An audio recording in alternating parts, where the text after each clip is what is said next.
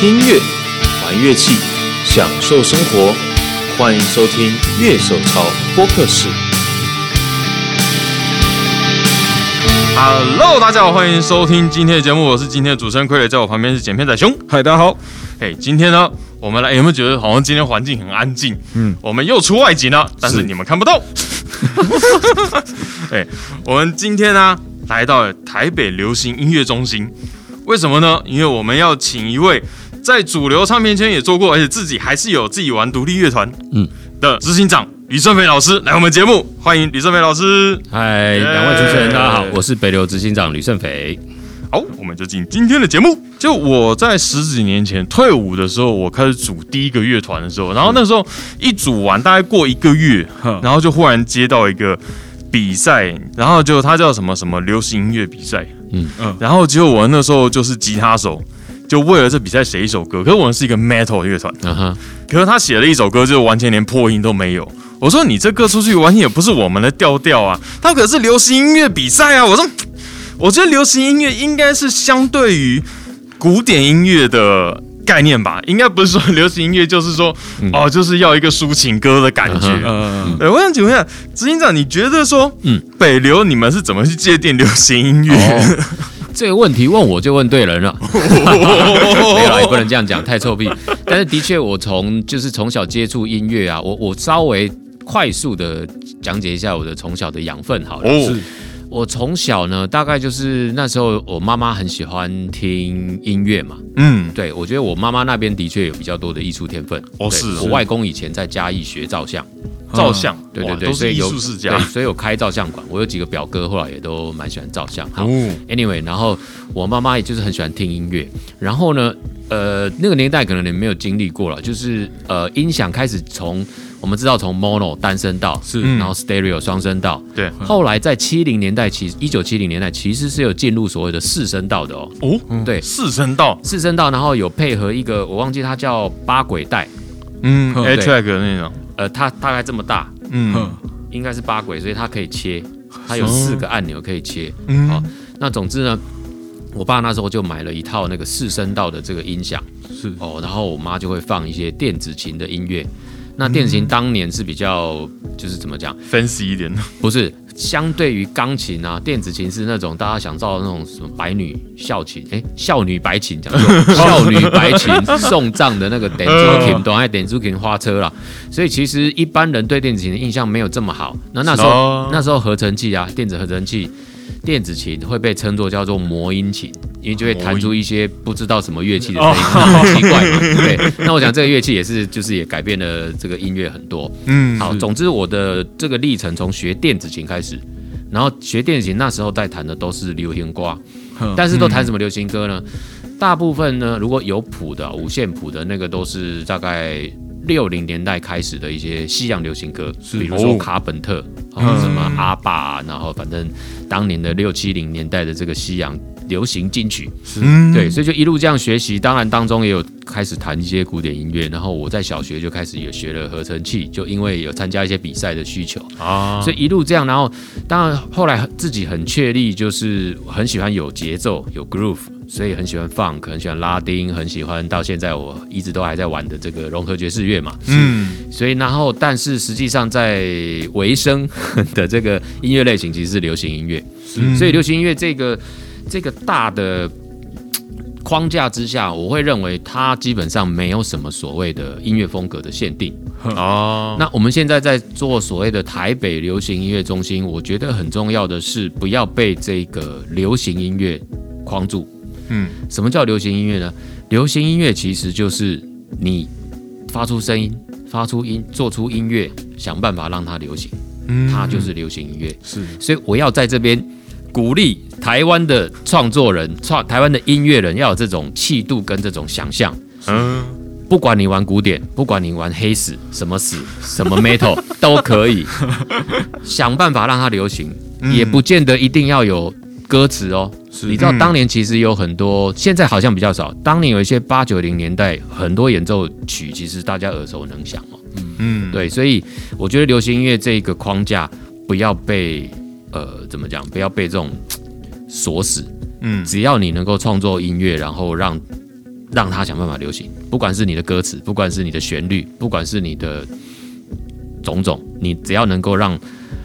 呃大部分的人都能够听得懂，都能够有共鸣、有感受，它就是流行音乐。所以要鼓励台湾的音乐人，流行音乐你可以去创造。嗯，那我觉得这也是台北台北流行音乐中心很重要的任务，就是是透过我们的这个可能一些资源啊，把大家送上世界，送上国际，送上太空，好不好？对所以流行音乐真的，因为我觉得哦，大部分的亚洲人真的是太儒家思想，就很乖，嗯，会觉得哎，在这个框架，哎，我是老师，哦，你就要听我的，那么我讲的都是对的哦。那我要告诉大家，音乐绝对没有对错，是嗯，对，所以只要有哪个老师敢告诉你说你那个是错的，那个是对的，这一定不是什么好老师。对我只能说你线接错了哦，你电源没开哦，你那个 gain 可能可以再小一点，可是那都是建议。电吉他的破音不就是因为 gain over 了吗？对，对啊，所以如果老师跟你说，哎、别在哦，你的那个太大，喇叭破掉坏掉哦，哦，就打你哦。哎、那这样的话，电吉他的音色永远不会被产生出来。是嗯。对，所以流行音乐是没有框架的。我有一次在应该是台北的科技展，因为我之前在科技公司做嘛，也是就做效果器这些东西。嗯，那边就科技展就比较不是给音乐人去的地方，它就是电脑公司要找人啊那些的。然后我就在那边示范我们的音箱，结果就是破音在那边试，然后一个老先生就很老的老先生走过来说。吉他声音应该是很漂亮、很干净的啊，为什么你吉他要这样弹呢？被一个老先生呛。嗯，其实执行长刚才进来之前啊，我跟熊还有其他人就是哎、在讨论就是乐器代理商，然后提到海国。执行长好像以前就海国教我们琴，对我十八岁考上大学，我考上辅仁大学的电子工程系之后，我就开始去乐器行教教就已经在 keyboard。教课，不是去学。对，我去教 keyboard。我们还在对学的时候，这 因为我我学琴的时间比较早了，我从八岁开始学琴，嗯我从八岁开始学琴，一路到呃十四岁，然后后面就是因为我刚刚有提到，我开始玩了电子合成器，然后觉得这个东西实在太有趣了，就是魔音琴嘛，可以变换出很多不同的音色。然后一些相关的学习，我等于也是都是靠自学。然后就我很喜欢看说明书，就是器材说明书，就一路这样子学了很多相关的知识。然后因为在大学大概也就进入流行音乐这个行业，所以其实，在高中的时候也就已经在玩团，那就玩哦 Fusion Jazz 的团。那时候就 cover 一些日本的像 T Square 啊、嗯对啊 c o p 啊这样子的团。那当然，你看大部分的人都是高中热音社可能才开始吉他社开始玩乐团。那其实我在高中就已经在呃，我我们是在 cover 比较难的东西，因为我小时候就是比赛上来嘛，已经在弹了很多。就是对音乐已经有很多了解，跟乐器的这个掌握也都够了。嗯所以在呃上大学我就直接去海国教 keyboard。嗯嗯嗯。执行长想请问一下，就是说，像我们也当过乐器老师啊，是那为什么我们最后没有进到主流音乐？执行长当初是最后怎么被发掘？哎哦，这也是一个故事啊。那我刚刚有提到嘛，第一个是先去海国教琴之后呢，嗯那时候才十八岁。那因为我之前就是玩电子琴，然后学电子琴、玩电子合成器等等的，就也开始创作。因为我小时候参加的比赛分两种，就雅马哈的比赛，有一个是叫做电子琴联欢会，哦就等于是你在那个教学系统里面，老师就会安排你，哎，那个傀儡好像弹得不错，要不要给你一首歌？所以你每一年最重要的任务就是你把那首歌练好，然后你可以去比赛。哦那那个比赛就是可以分区域赛、北中南区域赛，然后呃总决赛，然后还会有东南亚，还会有世界的大赛，嗯等于你有一个目标可以去前进。国际级的比赛，对对对，那另外一个项目呢是叫做儿童创作曲 JOC 哦，Junior Original Concert，、那那个是鼓励儿童去创作，那一样也可以走到世世界，这就是日本他们三叶的一个音乐教育系统所两个最重要的活动。雅马哈这真的蛮厉害的。对，然后后来还有热音大赛，有热音大赛哦对啊，也是对啊，对啊，我也是从热音大赛，本人是这个第七届最佳键盘手，全国热音赛第四名。帅，对啊，那所以我等于蛮早就开始接触，比如说雅马哈这个系统，因为一直都是在雅马哈嘛，所以后来去工学社也都跟他们那些大哥哥们混在一起哦，不管是 sales 还是说一些最新的乐器资讯啊，常常看看到一些代言人啊会 demo 一些东西什么的。嗯。那那时候就会有认识海国的一些其他老师，那有些老师他们也在外面当那个唱片公司的制作助理，嗯，所以就有一次他把我的 demo 就拿到陈富明老师那边，哦，风华唱片的那时候的，我不知道应该算是共同创办人之一吧，嗯，对，那他听到我的这个东西，他就觉得说，哎，这个年轻人的编曲还不错，对，写的东西，因为 demo 是 fusion 的，就 fusion jazz 的东西，哎，他就觉得这个小这个年轻人的那个编曲的东西还蛮有，哎，蛮蛮蛮有水准的，嗯，然后后来他也引引荐了给很多当当年的编曲很夯的编曲，比如说钟新民老师啊、涂慧源老师啊，当当年大概有五大编曲啊，什么涂影啊。哦，黄玉明老师啊，嗯，哦，黄继康老师大概几个，所以，哎，他开始在认识这个所谓做流行音乐是在台湾是怎么一回事。那当时因为是就几乎是像工厂的一个模式在进行，所以这些所谓的五大编曲，他们手上就是每天可能就要编一首、两首，甚至还有三四首也都也都有。好，所以当年这个唱片是这样子起来，所以我在那时候算是就开始接触到做流行音乐的后置。的这个部分，尤其是从编曲的角度切入，嗯，对，那那当然我还是很喜欢演奏了，是，所以那就要讲到我现在的老板哦，黄韵玲老师，在我当年二十岁的时候，有给我机会去真真的在编到所谓讲 A 版编曲哦，因为当年编曲有分 A、B 版，嗯，B 版就是说我们现在呃，比如说熊，你你是歌手，我帮你编曲，这叫 A 版。那等我们把这作品产出了之后，是有人因为你的歌红了，去 cover 我们这一版，嗯，那它叫做 B 版编曲，是，就它只是照抄，但我们是沟通出来产生的嘛，是，嗯，对，所以当年有所谓的 A 版编曲跟 B 版编曲，哦，所以黄韵玲已经是找我去做 A 版编曲，就是已经给我赋予了一个比较多创意的一种编曲任务。啊，对，然后我的人生的第一场大型演唱会也是他找我去。哦，在 TICC，就是一个二十岁的年轻人有这样的一个机会，可以站上舞台，然后去弹 keyboard。对，到现在变成执行长，哦，他可以干温呐。对，所以有这样这样的一个历历程，所以等于说在二十岁左右就开始踏入那时候的台湾流行音乐的后置哦市场，然后大概也认识了很多那时候在唱片界的一些。人物哦，当时是一九九五九六是左右，对，所以就一就踏进去这个圈子之后，就呃，在流行音乐界就一一直有在玩，也不能说玩啊，一直有在以这个当做一个正职。嗯，那当然我自己呃最喜欢的还是 fusion jazz 嘛，那也在二零零八零九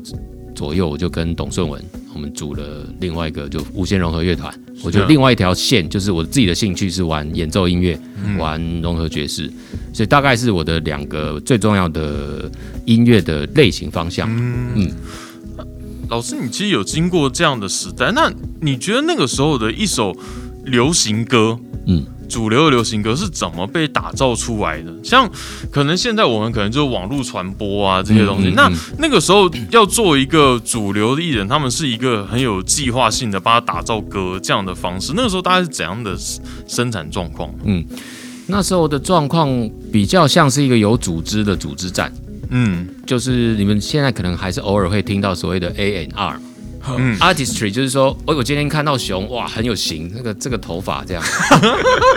那这个就是 A N R 的 A，就是你有一个 artistry，就是我我我，因为我跟你不没有那么熟，我可能可以想象说，哦，这个年轻人大概喜欢听的是嘻哈，或者说可能是韩团风，我们大概去想象，或者说跟他聊过，哦，跟他呃，就是说深聊之后，觉得他可以往哪个方向操作。然后这个就是 A N R 他们的功能，就是好，我今天要把你塑造成，啊，一下想不到，那个 库库龙好了，乱讲，先去把头发剃光哦，马上很时事梗，马上先把头发剃光，太时事了吧？往韩国的方向去的时候，我们就相关的这个企划人员都要去想，嗯，除了把头发剃光，你是不是开始你的 Po 文都要是有一个有一个个性，不是有一个个性，因为开始在塑造了，这就是 artistry。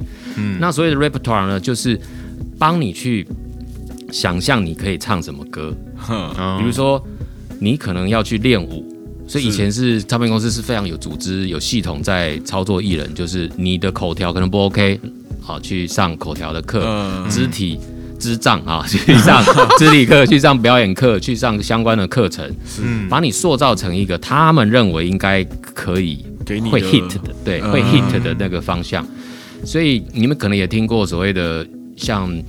有很多艺人后来他都会说啊，当年其实我少不经事啊，二十岁然后被塑造成一个方案，其实他根本很抗拒，这种嗯事常听到嘛。因为那个我会想到就是《海角七号》翻译成啊，当初其实最早听说啦，嗯就是导演在找演员的时候翻译成来，就因为可是他过去是唱 I believe I believe，啊的情歌的那种形象，对对对，然后结果导演就这样不想选他，就他我不是这个样子的，然后才塑造出来后来的翻译成嗯。的那个样子，听说是这个样子。因为。其实蛮以前就有听到蛮多艺人，就是哎、他突然下一张可能做了一个形象大的改变，对？嗯，像那个周传雄老师，哦，哦，对，他早期的形象跟他后来再出来的形象其实差的非常的多，嗯。对吧？那我觉得当年比较是组织战，就会有产生刚刚讲的那种落差情形。嗯就你可能不是这种人，只是因为哎、我今天我是这个案子的企划，我今天要做，我被被上面指派说，我今天要做熊的这一张专辑，我就必须去想。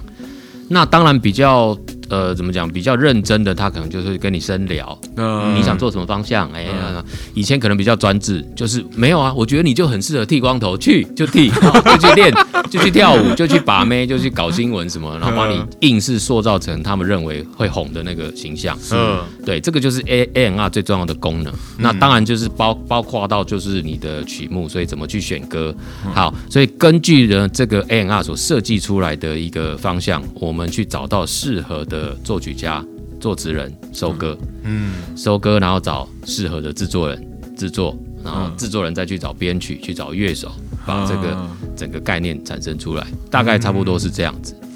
嗯，那现在其实很多独立音乐，像我们其实，在过去几个月也访问过老王啊，嗯倒车入库，就一些乐团，尤其像老王乐队，就是我说。我曾经我在玩团的时候，我说：“哎、那我们去找老王共演。嗯结果呢，还没找的时候，忽然他们就爆红了。我说：“啊，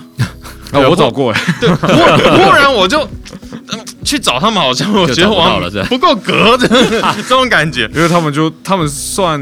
可是我觉得他们也是累积的蛮久，才一口气冲上去的、嗯。的团啦，嗯对。对，现在的独立音乐好像透过网络就可以红了，这个事情是正确的感觉吗？因为其实很大部分的独立乐团并不会说哦，我要去攻蛋，像现在可能嗯过去有一段时间很红的标准就是要攻蛋，对。对，可是现在独立乐团好像也还没有到这种程度。有了拍戏要最近拍戏要攻啊。哦，最近要哦。攻。对对对。哦，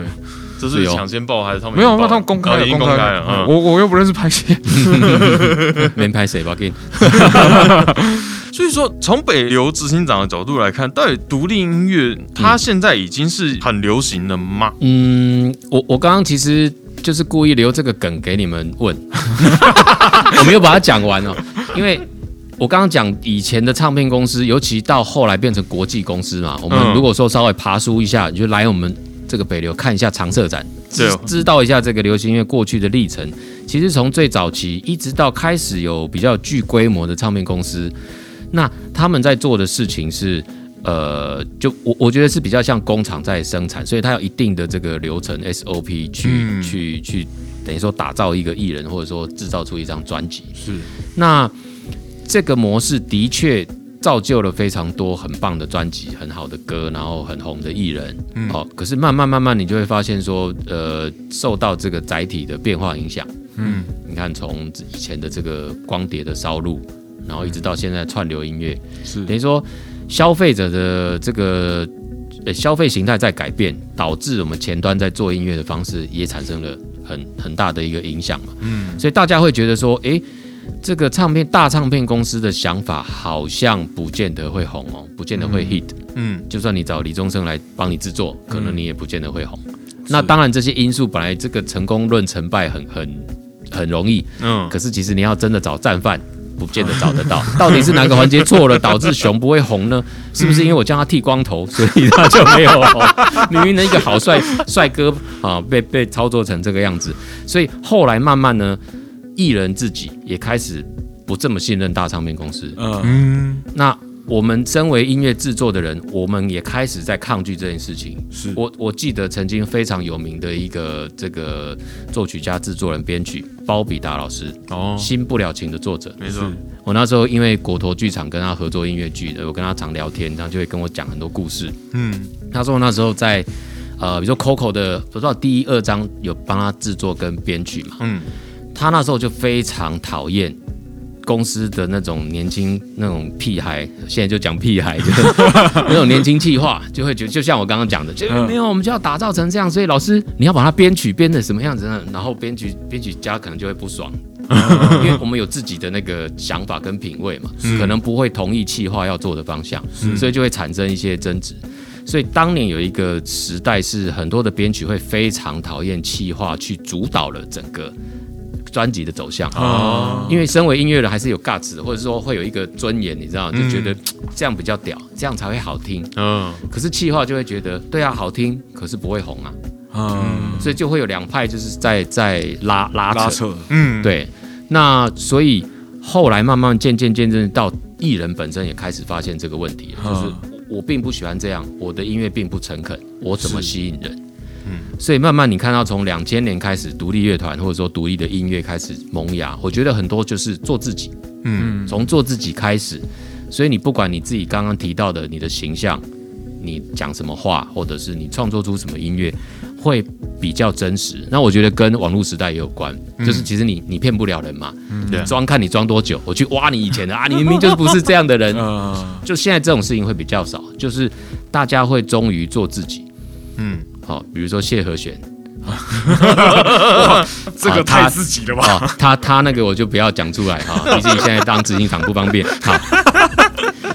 总之就是大家现在反而会喜欢你就做自己，不管你的言行，你的就是整个呃所谓的社交软体的形象，媒体里面、媒体的上面的这些形象，我我认为这是好事。嗯那台湾本来就是一个非常自由的一个地方嘛，对对所以你你什么样的语言、什么样的想法都可以被看到，也也都尊重它的产的的存在啊。嗯所以我觉得独立音乐在台湾会这样子蓬勃发展是必然的一个现象。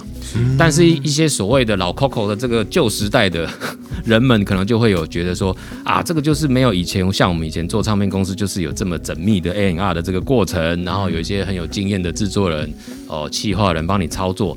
才能够上到国际舞台。嗯但是我们也从现在的就是国外的一些艺人，我们也可以看到，其实这个大公司的这种组织战好像已经不再适用。很多你能看到冒出来都是莫名其妙从这个抖音上面红的，哦，从网络那边听到红的，嗯已经跳脱出以前的这个模式。所以我觉得这是一个世界现象了，也不见得是只有在台湾。是那台湾因为它很自由，所以我觉得对比如说音乐跟想法品味的接轨是比较快的。嗯，对，所以我我很开心能够看到这个这样子的一个发展。是，对，那现在我们讲之前比较我们叱咤风一点，这些唱片公司现在有想要做一些改变嘛？就是说他们有、有没有什么，就是可能一部分哦拉拢这些独立乐团，或者是有其他的方式来继续营运他们的呃我我当然没有实际上参与过这些大公司的决策过程了，但是当然像我们的身边的朋友很多也进去当了音乐总监，比如说陈建奇，啊，我们以前也是一起玩音乐。进去当了音乐总监，那或者是像很多的不管是企划人员，也都是跟我同辈，甚至已经是比我小小一个 generation 一个世代这样的人，都开始进去唱片公司，一定也会对这些大唱片公司的一个营运模式产生一定的想法的影响。是那在讲到大唱片公司，也有一个时代是他们开始信任所谓的要找专业经理人来当执行长的、哦的这个时代。那专业经纪人基本上都看数字，是嗯那时候 KPI 才开始有没有这个这个词啊？执行长有没有这个词？它很 fancy，开始产生出这些呃做法。所以对大唱片公司来讲，他们就看报表，看你的成绩嘛。那可是实际上音乐人是浪漫的，嗯艺术这件事情会不会红，说穿了没有人知道。对，我做艺术这件事情其实是自己爽，就是非常主观。独立音乐就是这样嘛对，我想要 diss 谁，我就讲，我就写在我的歌里头。你你管不到我，我卖不卖，我不管，对我也不管。我爽才是重点。所以我觉得现在的因为非常分众，你可以在任何的一个小群众都找到温暖，找到共鸣。是那就是现在所有艺术的发展，甚至所有社交媒体或者媒体的操作也差不多是这个方向。嗯，所以也就是说，在大唱片公司来讲的话，他们也慢慢可以接受到这个声音。我觉得比较有一点现在的模式，有一点走到像是投资。嗯哦，他是投资某个乐团之对，就是熊，你已经做了五年，然后你可能就缺那么一口气，那那一口气可能就是五百万。好，那我给你五百万，试试看。可是也有可能失败，所以就是它是投资。那以前是可能我每天我每天晚上，比如说我是 Sony 的音乐总监，我可能每天晚上去 pub 找，或者去一些地方看一些新人，看一些新刚冒出来的歌手。就我们以前讲星探之哦类的或者是什么金选奖哦，什么奖啊什么奖，我就坐在下面看，然后哎选那个已经被选出来了嘛，冠军、亚军，赶快跑上去跟他洽谈，可不可以签？那以前比较模式是这样，我先找到一个可以被，就是一个璞玉，我可以慢慢磨。对，那现在我觉得可能很多会朝向我刚刚讲的，你已经自己先磨出一个样子，嗯。嗯，那我再看看能不能再给你一口气，我就推一下，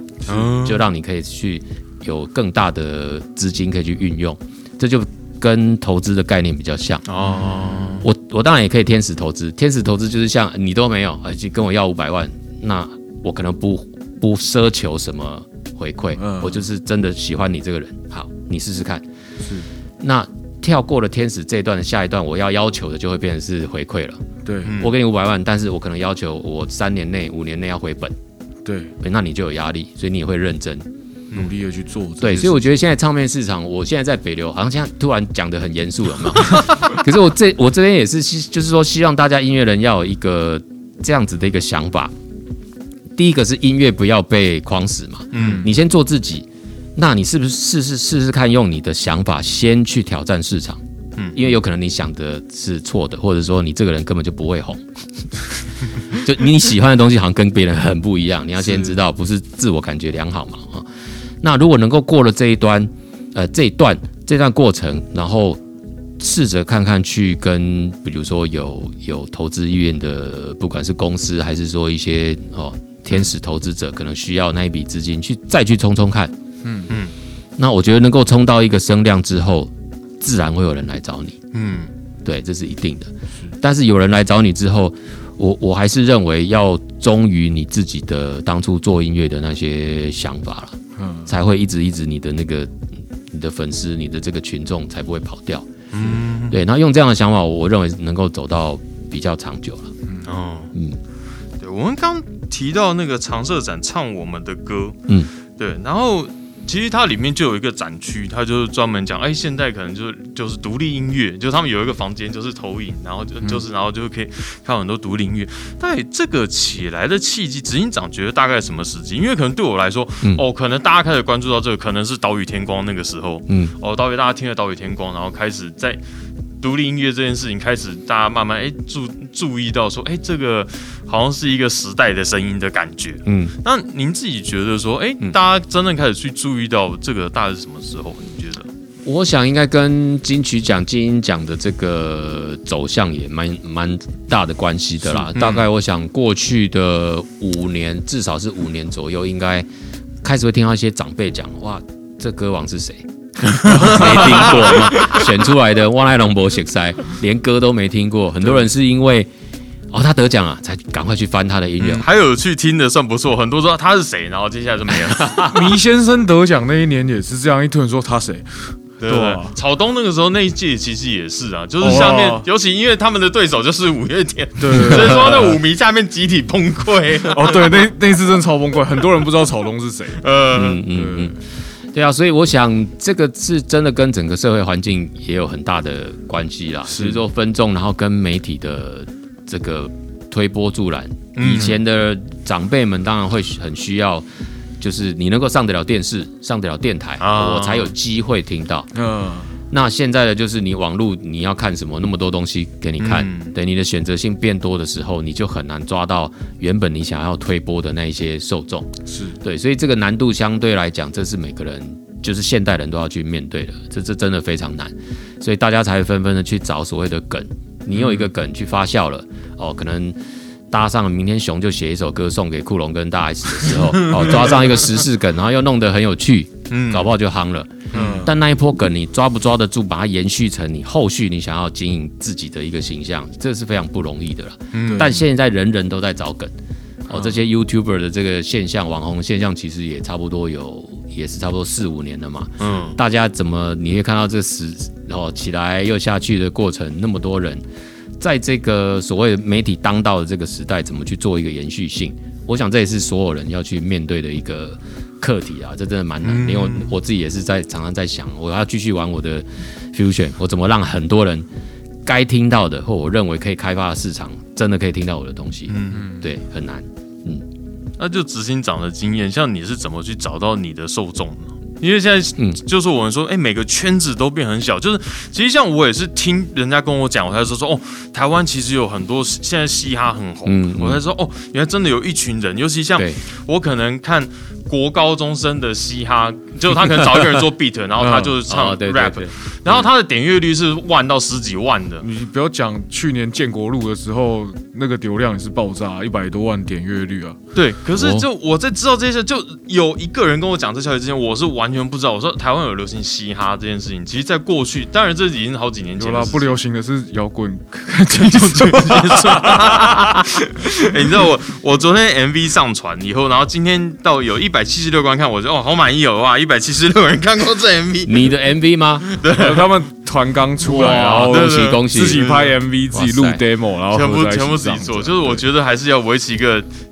我我比较喜欢这样讲地下乐团的态度。我自己我自己喜欢这种讲法，因为嗯。刚好我开始玩团的时候，那时候就刚好是一个地下乐团跟独立音乐两个嗯名字嗯在混用的阶段在那个过渡期，哎，那这样我要反过来反问你了。嗯，那你会喜欢地下音乐的这个说法是？那你什么时候要走上，走到地上，还是你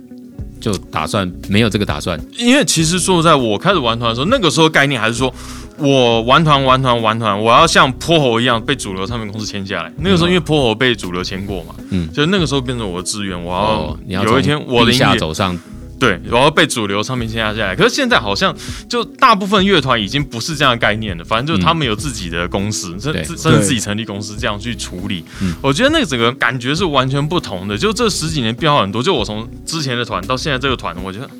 哎，其实时代变了，大家想法又变了，要做的事情也不一样了。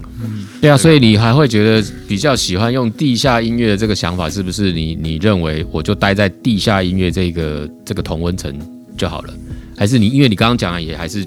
会有期待出柜，不是 是 走上 走上地面的那一天？会有，我我还我还是希望会有，我还是觉得说主要只资源的部分啊，因为其实我觉得玩、我说玩独立音乐，其实那个说实在，现在玩独立音乐需要的资源不比哦可，能一般，小的艺人、嗯主流艺人要少，就大家可能就以前我就说，哎、我们以前不会想拍 MV，因为我们拍了 MV 也没有地方放啊，要要去跟 MTV 谈说，哎、对不起，可以放完 MV 这样。你知道我那个时候我在 MTV 台看到闪灵悲命阁的 MV，我说哇，闪灵在 MTV 台哎、嗯，就那种感觉，其实我觉得还是会有这种想法。加上其实我们家就长辈，我们有 Netflix，我们有嗯 Disney Plus，、嗯可是他们就还是看 MOD 的那些嗯一般的电视节目的感觉，还是这样电视台的感觉。我觉得说能到电视上，跟你把自己的东西放到网络上，让喜欢你的人听到，这感觉还是不太一样。因为像我就说，我喜欢。在路边表演，可我不是要当街头艺人，可我喜欢我的团在路边表演，而不是在 live house 里面嗯的感觉。我想被大家看见，即使他大家觉得我你们在干嘛嗯也好，我觉得这样比较好玩。可是我觉得话说回来，就是因为现在像他刚刚提到，现在玩乐团成本其实很高。比如说以我自己来说，我们专辑，呃，一部分也是现在的，比如说做录音、做影视这一块的门槛已经跟过去来说变得很低。嗯对。所以你看我我玩团，我刚我录专，我录完专辑了，然后我要自己筹钱，就我自己筹钱录完专辑了，然后我们刚筹钱付了那个送国外做母带做 mastering 的费用，嗯。然后我们自己也筹钱做专辑设计，嗯，今天晚上要拍团照，哇，好共识，然后还要再还要再，当然我们也筹钱拍了 MV 这件事情，所以其其实其实现在其实玩团要考虑的东西真的超级多了，尤其是在资讯这么发散的情况下，那那那一样，我要那我要反问你了。所以你觉得你们在想的商业模式是什么？哦，对，基本上应该没有想，没有，对对？我们是玩爽的，对，因为我们其实都是上班族，我团员都是上班族，哦然后就是就不玩团太无聊了，嗯。所以就是就算要花钱，但是要花那么多刚刚提到这些东西的成本，也是这样算下来是十几二十万跑不掉嘛。嗯，应该不止了。对啊，啊那我我们有一些地利之便，我们录音其实蛮便宜的。这样 说说到回来，就是我们还是把呃独立音乐这件事情放在心上，所以还是想说以玩的开心才是重点，但是该做的事情还是要做。嗯我们的想法也是这样。我我会想要访问两位关于这个部分，也是因为我现在在在北流的话，我必须还是得去想想说，怎么让这个所谓的产业啊这件事情能够被所谓扶植，好好好沉重的这个 讲法，因为就像我，所以为什么我我直接就是跳脱了艺那个艺术人的话语，我直接问你商业模式是什么？完蛋，你吐不出来就没有人要投钱给你。对，因为他通常没有人会平白无故给你钱嘛，除了你爸妈、你阿公阿妈，对，除了这种真正的天使投资，所以我我在想的是，我们怎么把这些事情可能汇集在一起，或者是透过政府、透过北流的力量，能够帮大家得到一些资源，而不是什么都让筹的，就是听起来也很很心酸的。因为我自己也是一样啊，我们做自己的团，我跟小董两个人出钱。嗯，哦，那其他团员，那我那时候我就会跟他讲，我因为我们五个都是做 session 嘛，平常都在做演唱会嘛，嗯，对，所以你一定会对团是没有向心力的。只要哪、哪里有钱，你一定哪里去。我，今天如果你的团的表演跟大型演唱会冲场，你一定是对就去赚钱嘛。所以这个是很难维持所谓的 amateur 的乐团的一种经营模式跟向心力。嗯，那我觉得以我们自己玩演奏音乐跟爵士乐，它大概就不可能站上小巨蛋了、嗯，一定不会到这个规模，这是绝对可以被想象的。是，可是我们在想呢，就是刚刚回答就是傀儡的问题是说，那我怎么把呃我我创作出的东西推送到该被听到的人？我觉得我评评断我们自己，除了说我们对于音乐的操作，我们的魅力来自于表演。所以我会很希望能够到不同的地方去表演，然后让大家看到，其实演奏音乐有它的美，跟我们去解释，然后我们在台台上可能插歌打魂，或者说这些音乐原来你会想象哦，没有人唱歌也能够诠释出某些呃故事。跟跟让你有某些情境，所以我想每个独立乐团应该都一样啊，就是去找到你的受众。那现在这种剪贴或者说音乐素材取得非常容易嘛，大家在在比的是创意跟你到底要告诉我什么。嗯，对，谢和弦到底要做做什么？他要争取合法嘛？好，所以对 每一个人有他的诉求非常明确的时候，就会有人买单，你就找到了你的那一群。所以我觉得现在的音乐人，他一定要先确立他自己要告诉这个社会，或者要告诉这个受众的是什么，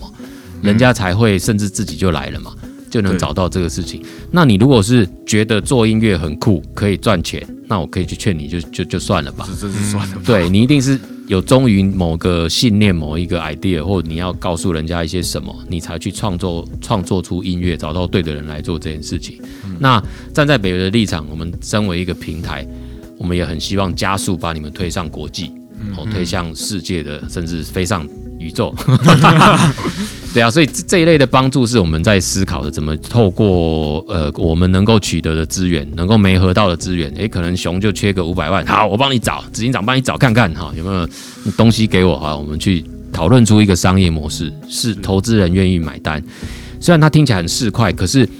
我想如果除了这个傀儡不想走上地面之外呢，大部分人都是愿意想要让自己的作品被越多人看到嘛，我们才会得到那个成就感。你想表达的，比如说反战哦，这样的思思想才能够被更多人知道。嗯嗯，那促使你这样子继续做音乐，所以商业模式的这种介入是蛮必要的啦。是，那这个部分就会连连接到我们前面在讲的，就是大唱片公司以前靠着一个组织战，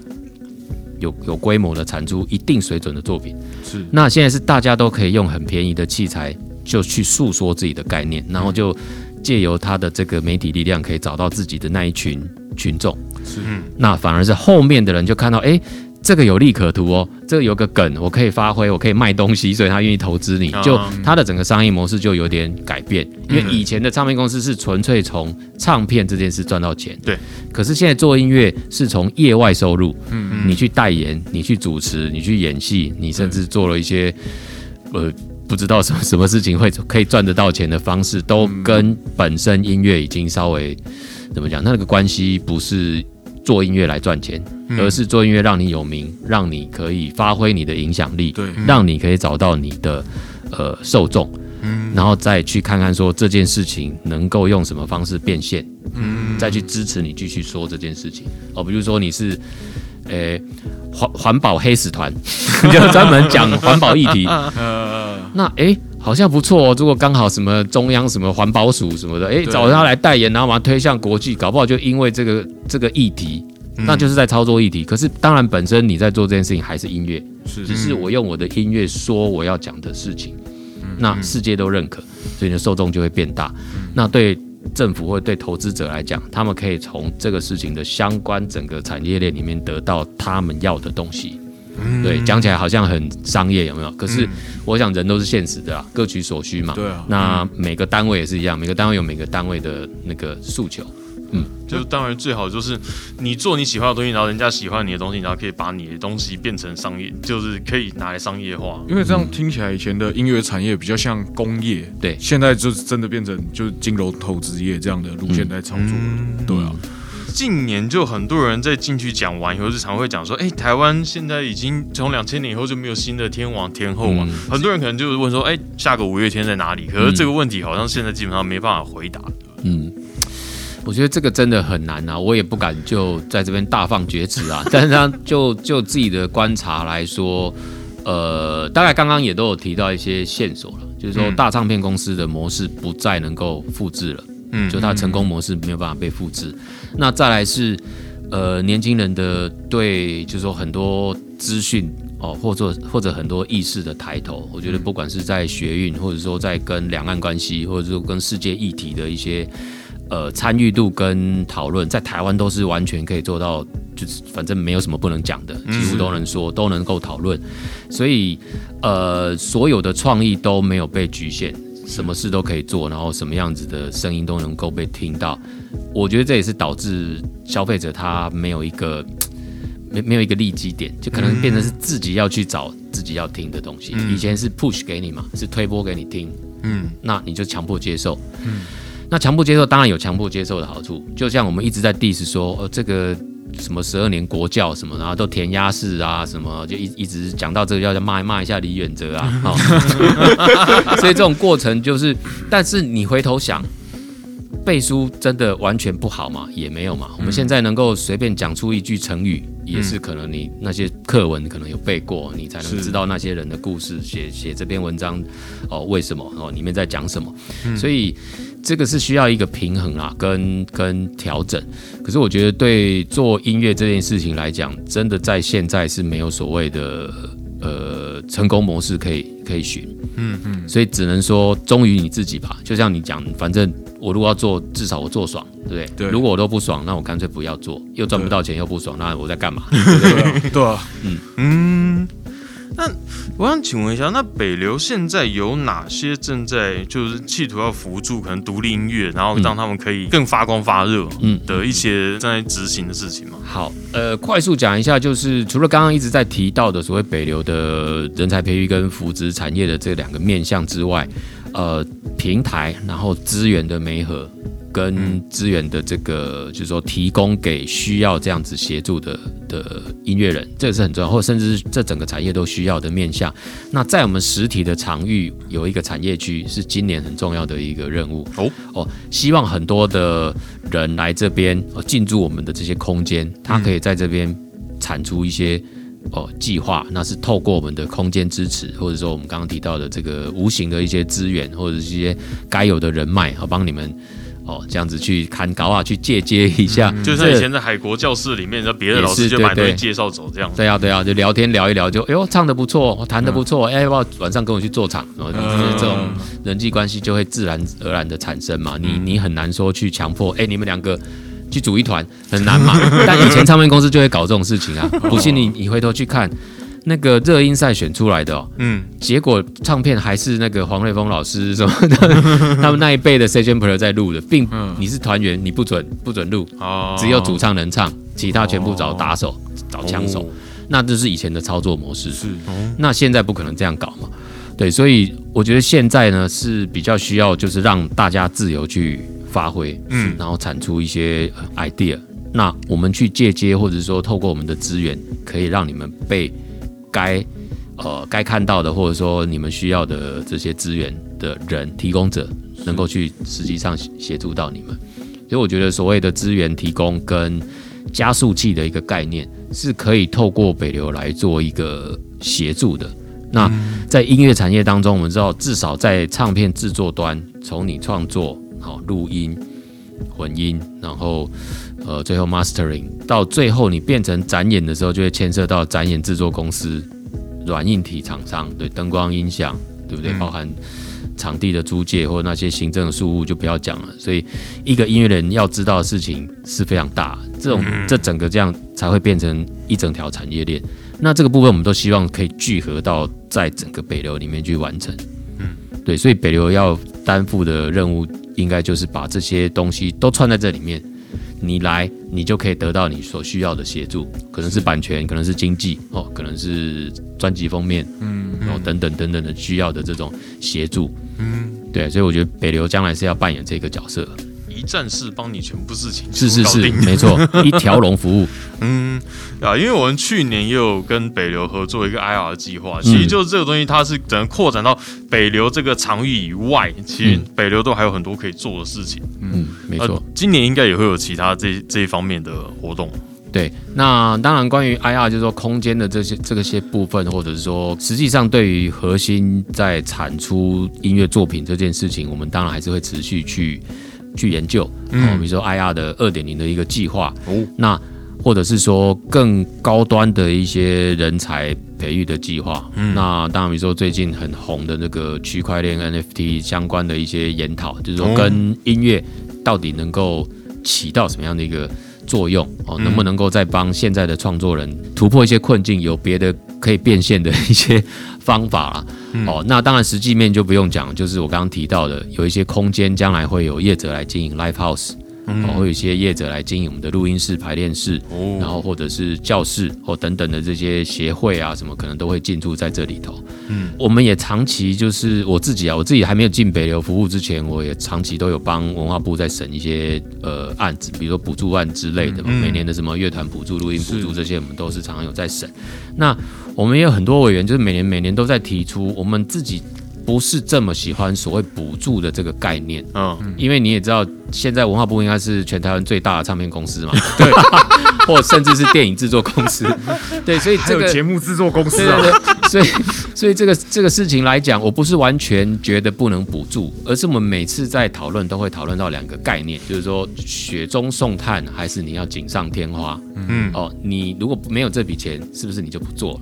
还是有这笔钱之后，你会做得更好。嗯，那我们也知道，像以前补助案就会有设计所谓的五十一跟四十九趴的这个比例嘛，补助比例。那你也知道，很多人其实就拿那个四十九趴，就在做专辑，就把它做完。那个都是啊，这个骗人的，大家就 都都知道这个这个部分。所以我在想，北流。还可以去介入这件事情，我认为是刚刚提到我们有空间。嗯，如果已经跟这些民间业者他在经营这些空间，他提供录音、读提提供排练的地方，提供甚至 live house 可以演出的机会，